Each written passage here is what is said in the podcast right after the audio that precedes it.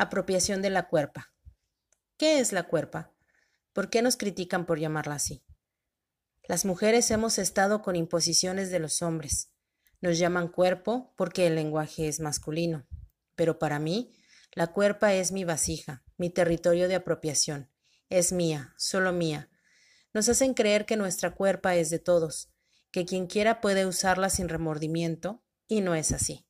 La cuerpa la habitamos, la sentimos, y encontrar la conexión con ella nos permitirá defenderla, sea con quien sea.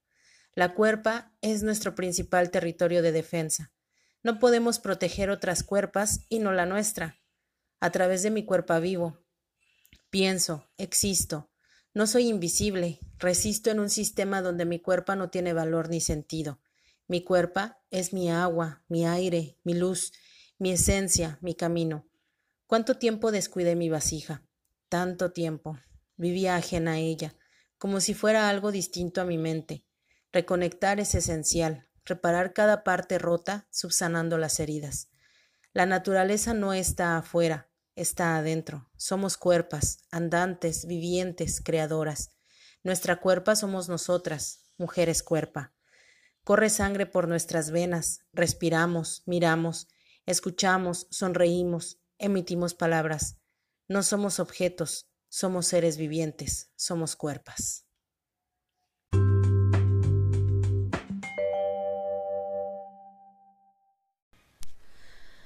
La apropiación de la cuerpa. Qué importante tema, la verdad. Es que creo que eh, muchas vivimos inmersas en esa cuestión de querer ser alguien más porque no aceptamos la cuerpa tal como es eh, vemos nuestros aspectos físicos y no nos gustan porque alguien más los tiene más bonitos, entre comillas, y no nos damos cuenta de que nosotras somos quienes habitamos nuestra cuerpo y que nosotras somos quienes tenemos que darle esa belleza.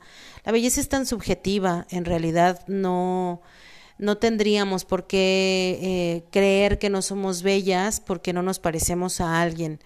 Nos han acostumbrado tanto a perseguir estereotipos femeninos eh, que realmente lo único que hacemos es querer vivir como alguien más, vivimos ajenas, vivimos al exterior y no nos damos cuenta de que la naturaleza está dentro de nosotras. Creo que es muy importante reconocer que eh, pues nuestra cuerpa es nuestro principal territorio de apropiación y si nosotras no podemos apropiarlo, ¿cómo podemos decirle a otras que lo apropien? ¿Cómo podemos decirle a otras, tú eres bella si nosotras mismas no nos vemos bellas? Porque entonces lo único que estamos haciendo es ver esa belleza subjetiva, esa belleza a la que nos han acostumbrado en el sistema patriarcal. Creo importante que nosotras descubramos realmente quiénes somos y que entendamos que tenemos una conexión entre cuerpo, mente y psique. Y más allá de esa romantización, es un hecho necesitamos eh, mirarnos al espejo y observar lo que realmente somos y aceptar lo que somos. Si no podemos aceptarlo, eh, pues entonces vamos a caer en el mismo hoyo todo el tiempo, la baja autoestima, la inseguridad, y no nos vamos a dar cuenta nunca realmente de lo que somos o de lo que tenemos realmente. Nosotras habitamos nuestra cuerpa, somos esta cuerpa que tiene órganos dentro, que tiene piel, que tiene ojos, tiene boca, tiene oídos, tiene cabello y todo eso, todas esas partes que nos conforman son únicas y especiales en cada una.